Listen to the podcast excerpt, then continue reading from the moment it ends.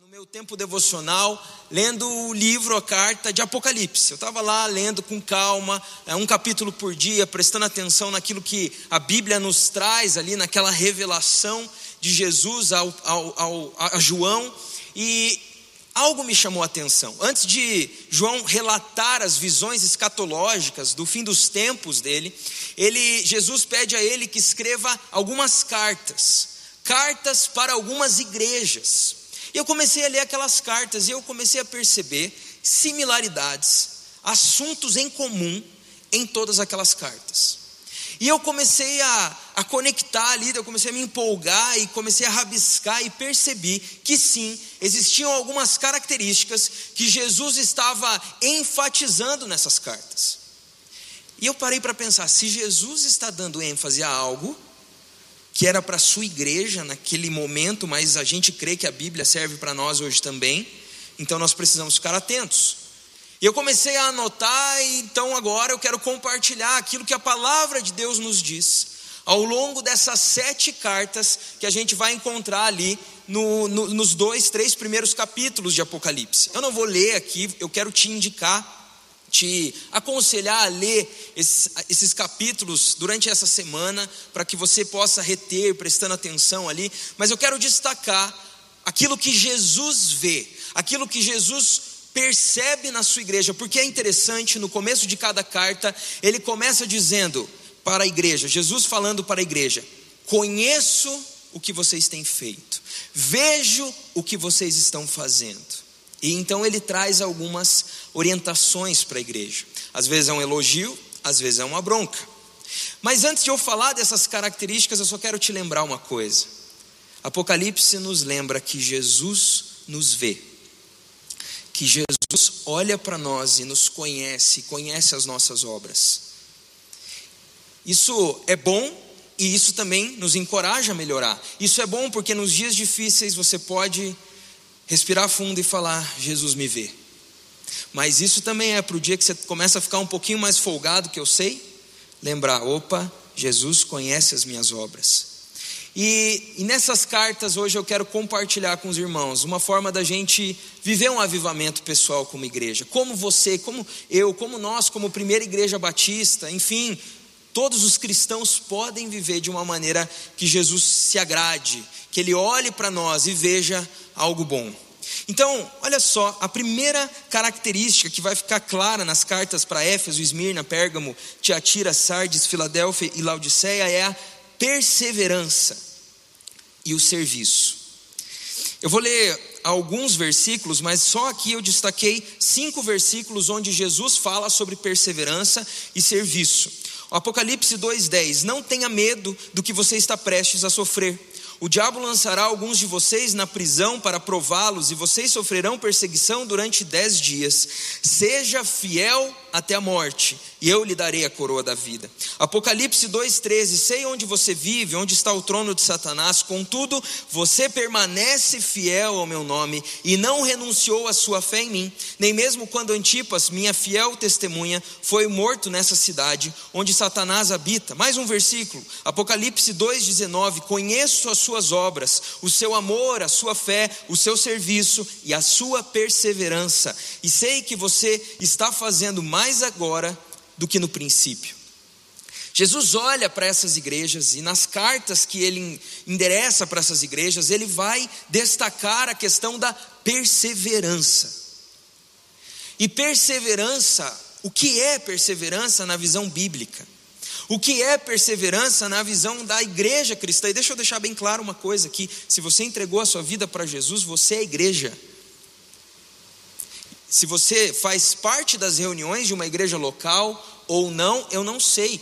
Deveria, porque quem entrega a vida para Jesus sente essa necessidade de fazer parte do povo de Deus. Por isso, se você anda meio afastado, meio vindo e não vindo, quero te dizer, você precisa andar junto em comunhão.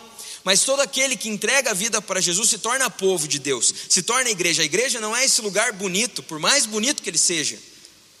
Igreja somos nós. Achei muito legal essa semana semana passada eu vi no Instagram alguém postou nos stories assim, era um desenho tipo uma atividade para ministério infantil e era pinte somente a igreja. E daí tinha lá o prédio com a cruz e tinha as pessoas em direção à igreja. E as pessoas estavam pintadas. E é isso. Nós temos o costume de falar, vamos para a igreja, não tem problema nenhum, né? Não vai começar a brigar com as pessoas por causa disso, por favor. Mas igreja somos nós. E quando Jesus olha para a gente, ele espera perseverança. Ele espera que você dure mais, a sua fé dure mais, a sua busca por Ele dure mais do que uma pandemia.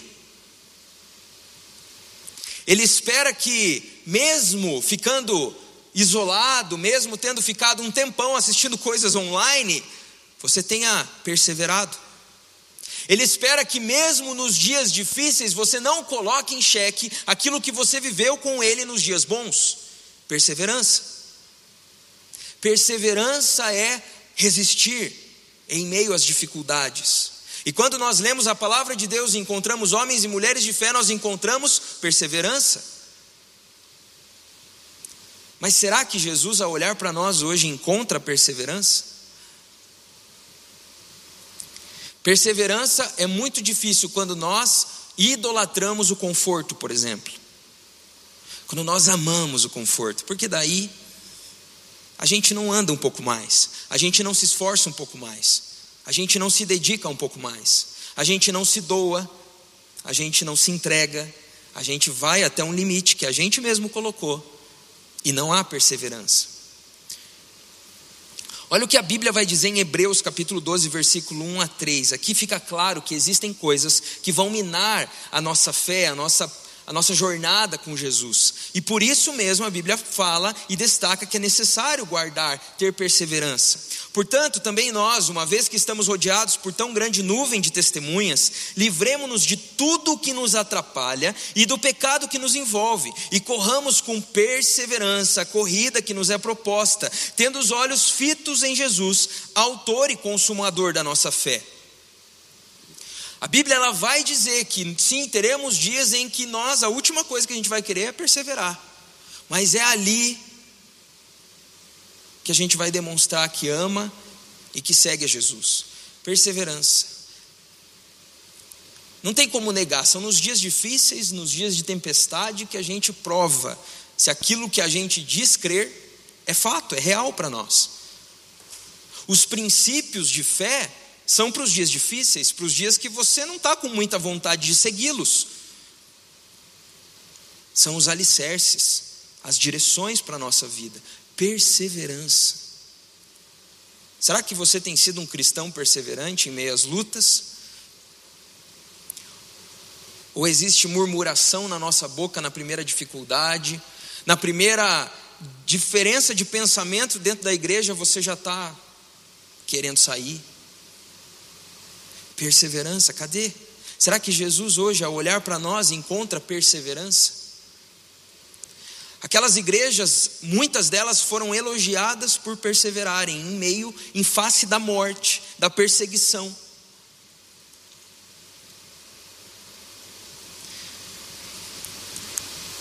Será que na sua vida a fé dura até o dia que você está mais irritado? O seu amor por Jesus dura até o dia que chove, daí você prefere não, não cumprir os seus compromissos com Deus? Será que até o dia que aparece uma oferta melhor, um jeitinho melhor? E além da perseverança, existe a perseverança no serviço também. Deixa eu te falar uma coisa: quem fez a divisão entre os contratados que servem na igreja e os que não servem, não foi Jesus. Quando Jesus olha para a igreja, ele não está falando com os pastores, com os missionários, falando: olha, vocês precisam continuar trabalhando. Ele fala para a igreja. Quando nós tivermos o nosso encontro com Jesus, ele não vai chamar a primeira igreja batista de Curitiba e conversar direto com o pastor Pascoal e falar: bom, vamos ver aqui como foi essa igreja. Não. É claro que nós representamos, nós somos uma comunidade de fé, mas ele também vai te perguntar o que você fez. Como você serviu? O que você fez com o tempo que ele te entregou? Vemos isso na parábola dos talentos. Seguir a Jesus significa também trabalho, serviço. Não só nos ministérios, pode ser no UP, já disse, mas durante a sua vida, o que você faz. se você faz para o Senhor, cuidando da sua família, trabalhando, ofertando, sendo generoso, ministrando, discipulando, liderando uma célula, aquela igreja meio, aquelas igrejas meio em meio às dificuldades ali, mesmo assim, perseveraram no serviço. Trabalho também é algo que Jesus espera de mim de você. O que Jesus vê? Apocalipse vai nos falar que ele procura perseverança e perseverança no serviço. Cadê a célula que você ia abrir? Cadê a célula que você liderava? Cadê as pessoas que você discipulou e largou no meio do caminho? Somos uma comunidade de fé aqui. Os irmãos que estão servindo na comunicação, nas câmeras, interpretando nas libras, fazendo a transmissão toda aqui, são irmãos, nós somos uma família, é uma comunidade de fé. Eles decidiram se levantar e servir. E a gente vai servir até que Jesus volte. Porque Ele entregou talentos nas nossas mãos, e um deles é o tempo que temos. Segunda coisa que a gente percebe nessas cartas que Jesus escreveu: guardar a fé e a doutrina. É meio parecido, mas guardar a fé. Esses tempos eu, eu li a carta para Timóteo, a segunda carta para Timóteo, capítulo 4, versículo 7 vai dizer, né? Paulo falando: Combati o bom combate, terminei a corrida, guardei a fé. Paulo falou que ele guardou a fé. Pensa um pouquinho nisso.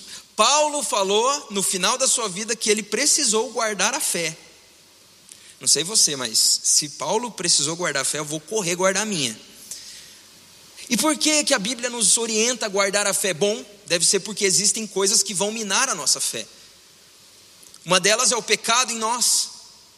Sabe aquela frase, pensa mais em você? Ela funciona, mas cuidado. Às vezes a gente precisa mesmo se cuidar um pouco, dar uma respirada, descansar. Mas isso significa que você tem que largar tudo para colocar você no centro. Várias coisas vão enfraquecer a nossa fé. Uma delas são essas, essas divergências de opinião, ainda mais no tempo que a gente vive. Nossa, fiquei sabendo que o pastor prefere bolinha de queijo do que coxinha. Não falo mais com ele, vou cancelá-lo.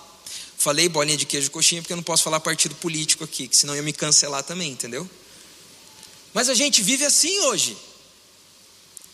Talvez isso faça a sua fé enfraquecer. Você nunca encontra o lugar. Não, essa igreja não é tão legal. Não, essa célula aqui, ó, não, não foi. Nesse ministério eu comecei a servir, esqueceram meu nome, me chamaram só de irmão. Peraí, mas será que isso tudo é motivo para a gente deixar a nossa fé enfraquecendo? E sabe, gente, Infelizmente, eu conheci muita gente que perdeu a fé. E aqui a gente poderia ficar discutindo se mesmo teve mesmo fé, bababá, mas não, se desviou, largou os bets. Existem coisas que enfraquecem a nossa fé. A nossa visão das pessoas, murmuração, os nossos pecados. Mas nós temos uma responsabilidade. Nós somos os sacerdotes, lembra? Nós temos a responsabilidade de guardar a nossa fé. Se existem programas de TV, discussões, conversas, podcasts, livros que fazem você dar uma desanimada, que fazem você talvez pirar um pouquinho a cabeça, guarda a fé. Ah, mas eu vou ser alienado. Eu prefiro ser alienado do que perder a fé. Eu prefiro, eu prefiro esperar estar pronto, maduro na fé, estudar o suficiente para ter contato com algumas coisas do que perder a minha fé. Está entendendo o que eu estou falando? Estou falando para você viver numa bolha.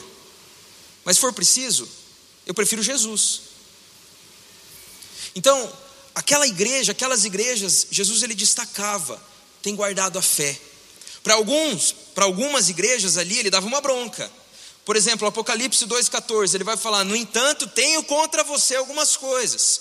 Você tem aí pessoas que se apegaram aos ensinos de Balaão, que ensinou Balaque a armar ciladas contra os israelitas, ou seja, uma igreja que não guardou a fé, não guardou o evangelho, não guardou a doutrina, estava começando a misturar as coisas.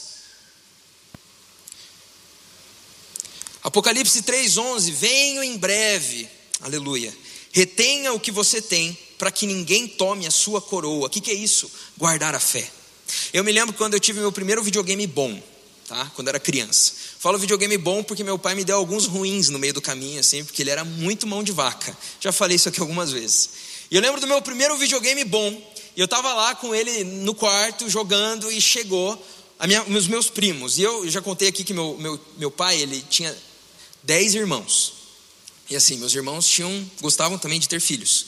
Então assim, muitos primos. E alguns deles eram bem, né, empolgados. Vou usar esse, esse termo.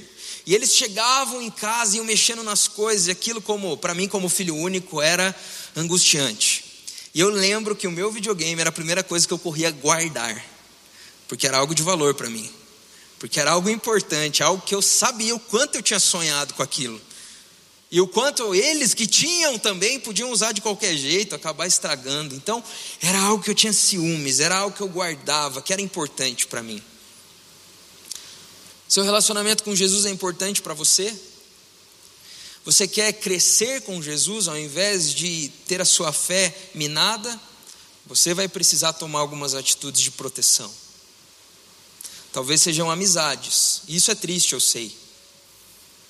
Se afastar de pessoas, mas às vezes, até que a gente esteja bem, é necessário guardar a fé e a doutrina. E quando eu falo doutrina, é o ensino da palavra, o ensino correto da palavra de Deus. Tem gente aqui que talvez não saiba o que a Bíblia diz sobre alguns assuntos. E esse é o grande perigo, porque quando a gente não sabe a verdade, a gente acredita em um monte de engano que tem por aí hoje. Então, eu te dou uma dica: participe da escola bíblica. Leia mais a Bíblia com atenção, com amor. Participe de uma célula.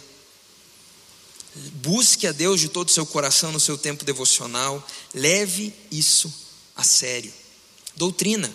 Por quê? Porque daqui a pouco, e já, daqui a pouco nada, né? Já está bastante já, né?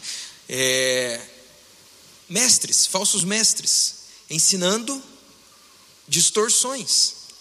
E uma multidão seguindo, lotando lugares, porque não foi guardada a doutrina, não foi guardado o que a palavra de Deus diz, não foi guardado de verdade aquilo que Deus nos escreveu.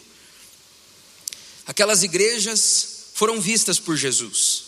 Jesus destacou a perseverança, perseverança no trabalho, destacou também guardar a fé guardar a doutrina, o ensino. Se você for ler Apocalipse, algumas das cartas de Paulo, você vai perceber que uma das ênfases é: nos últimos dias, muitos falsos mestres começarão a enganar o povo.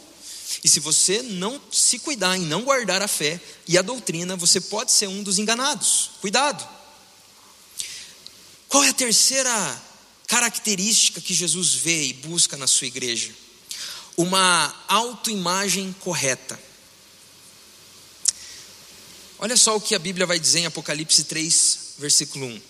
Ao anjo da igreja em Sardes escreva: Estas são as palavras daquele que tem os sete espíritos de Deus e as sete estrelas. Conheço as suas obras.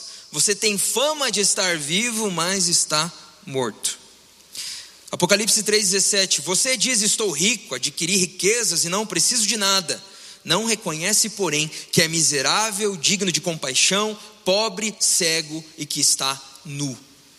Existiam duas igrejas aqui que Jesus deixa claro que elas tinham uma autoimagem totalmente distorcida. Elas acreditavam que estavam bem, mas não estavam. Eu acho interessante porque elas achavam que estavam ricas, e Jesus deixa claro que elas eram pobres. Qual é a autoimagem que você tem como um cristão? Eu ouvi de um pastor esses tempos num podcast, achei interessante. Ele falou assim: o reino de Deus é muito, muito muito curioso. Porque ao mesmo tempo que você é importante no reino de Deus, você não é importante. É esse paradoxo. É óbvio que a gente é importante, mas não para ser colocado no centro. Jesus não morreu na cruz para a gente ficar rico.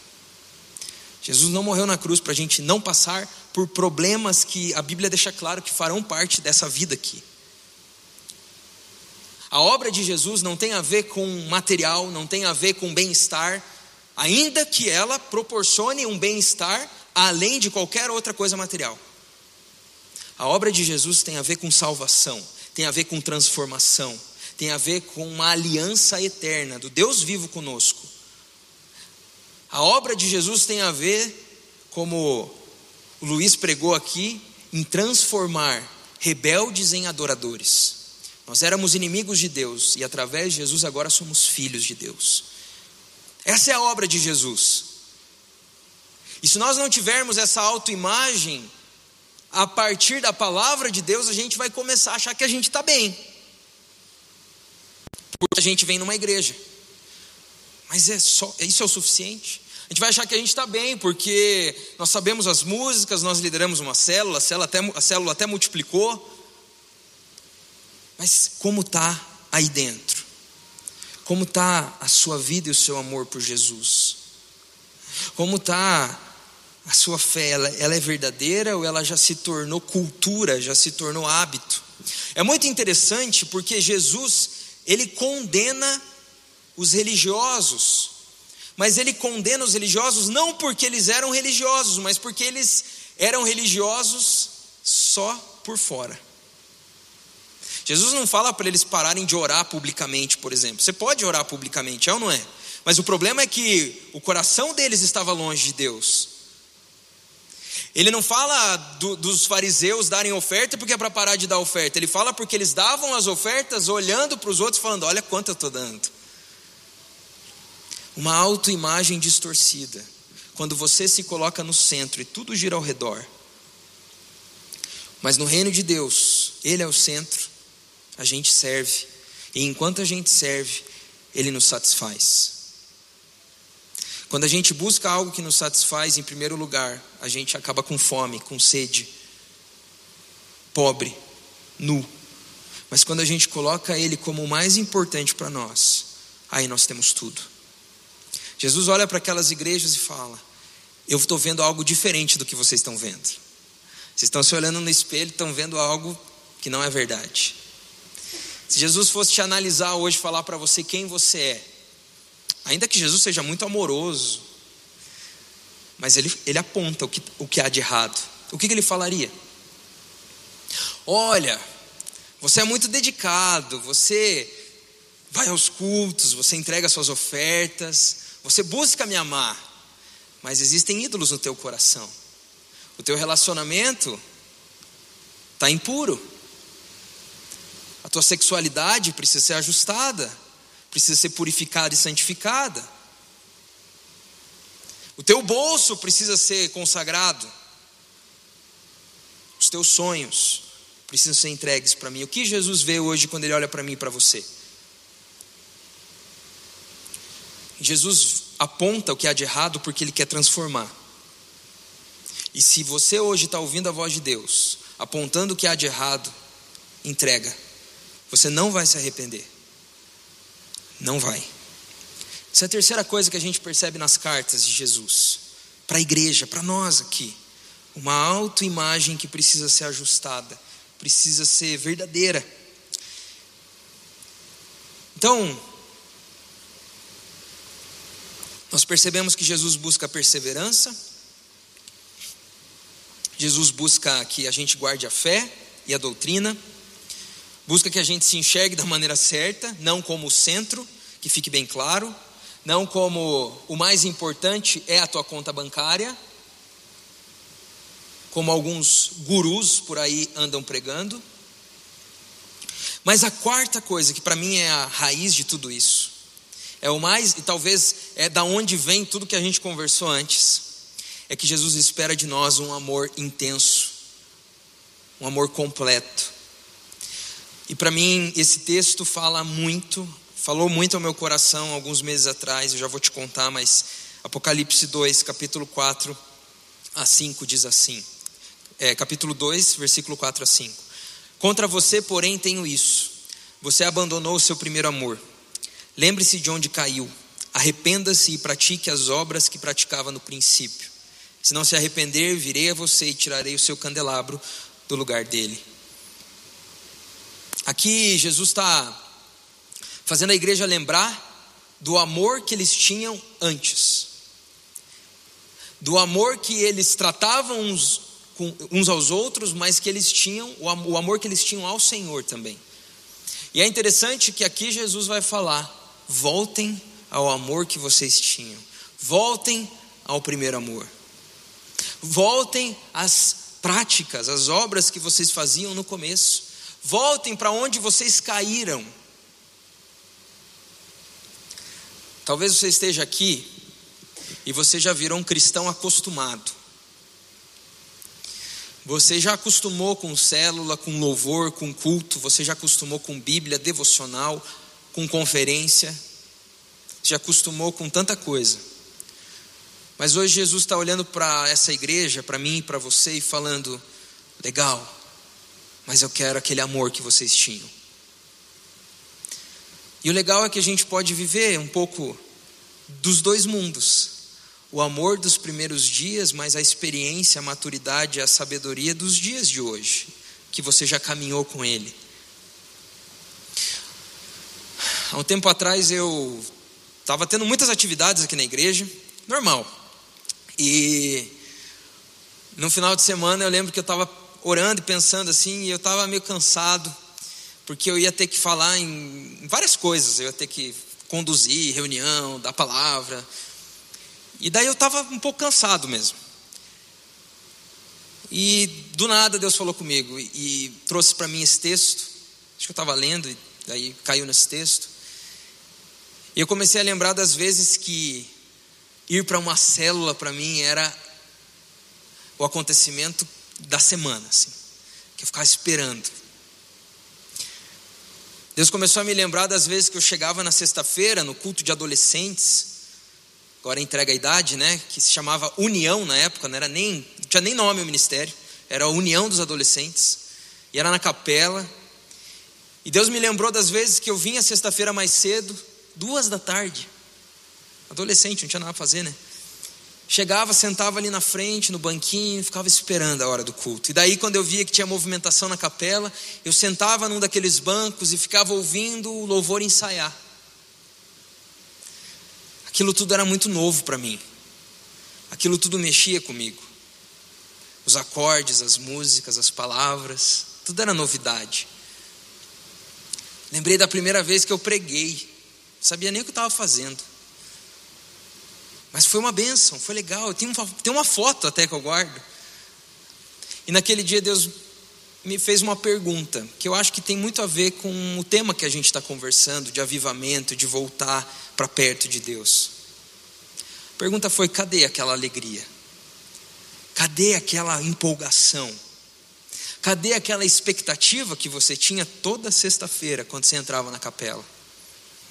Sabe, Jesus ele quer encontrar aqui pessoas que amem a presença dEle, pessoas que se emocionem nos cultos, pessoas que se emocionem lendo a palavra, pessoas que sejam levadas pela generosidade a abençoar a vida de pessoas que precisam. Jesus olha para a nossa igreja, para mim, para você hoje, e procura aqueles que amem Ele. Você consegue lembrar como era no começo? Consegue lembrar o primeiro culto, a primeira Bíblia? Jesus quer encontrar isso nos nossos corações, e a minha oração nessa tarde, quase noite, é que Ele encontre, ou pelo menos encontre um coração que quer viver isso de novo. Essas são as cartas de Jesus. Antes de Apocalipse descrever o fim dos tempos, Existem recomendações para suas igrejas. Eu não sei quando chegará o fim dos tempos, eu não sei quando Jesus vai voltar, mas eu sei que a Bíblia deixa claro que Ele espera ver essas coisas na sua igreja, encontrar isso nas nossas vidas e no nosso coração. Avivamento é perseverar. Avivamento é guardar a fé, guardar a doutrina, aquilo que você aprende, aquilo que você lê na palavra como o teu manual. Avivamento é você amá-lo como você amou no começo, e ainda mais intensamente, porque agora você conhece ele melhor. Nessa tarde eu quero orar com vocês, e eu estou aqui porque eu também quero orar por isso para mim.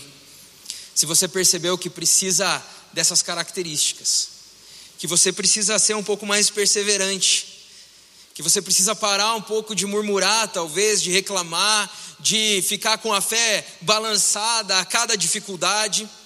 Eu quero orar com você que talvez esteja aqui e já está com muitas ideias enganosas na mente, porque não guardou a fé. Porque para você hoje a ideologia se tornou seu ídolo.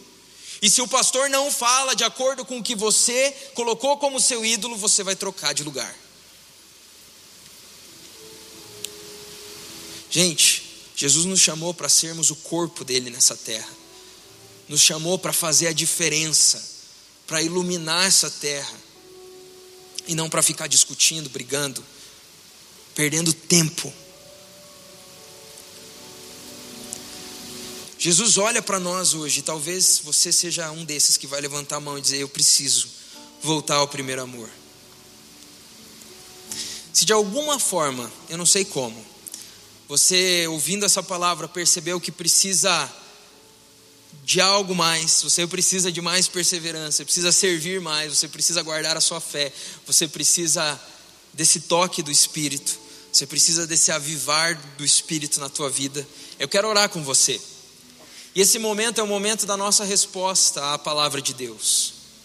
Oração, segundo Tim Keller, é dar continuidade numa conversa que Deus começou na Sua palavra. Então, você ouviu a palavra aqui, e talvez Deus falou contigo sobre algumas coisas que você precisa ajustar, e você agora continua a conversa orando. Então, se você entendeu que Deus está falando com você e quer orar junto comigo, fica em pé no seu lugar, como forma de, de sinalização para Deus de que você entendeu que é contigo.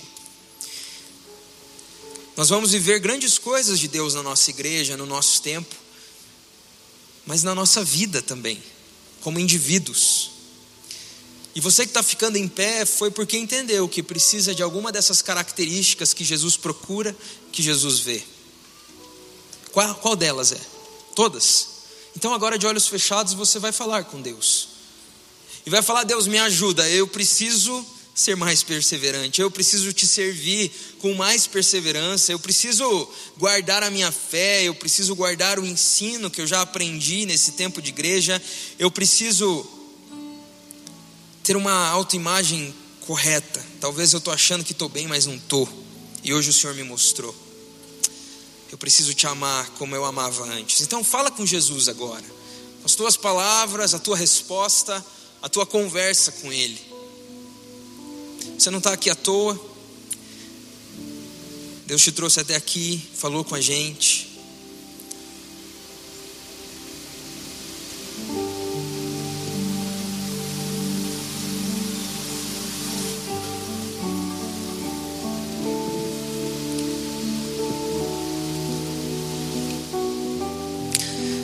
Senhor, muito obrigado porque o Senhor nos vê.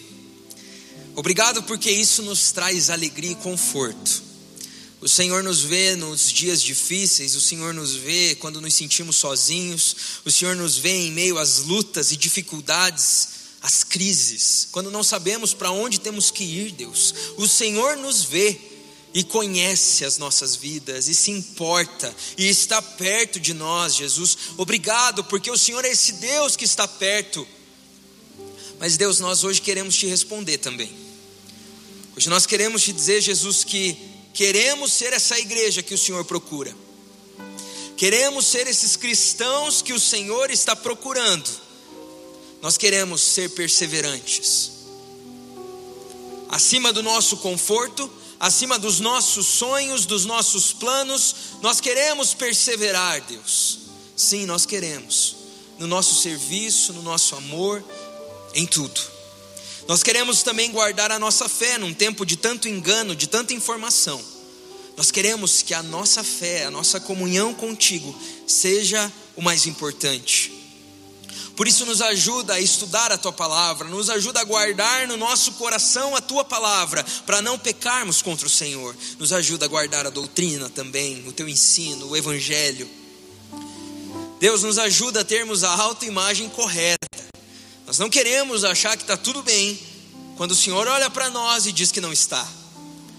Deus nos mostra quem somos, nos mostra que precisamos melhorar.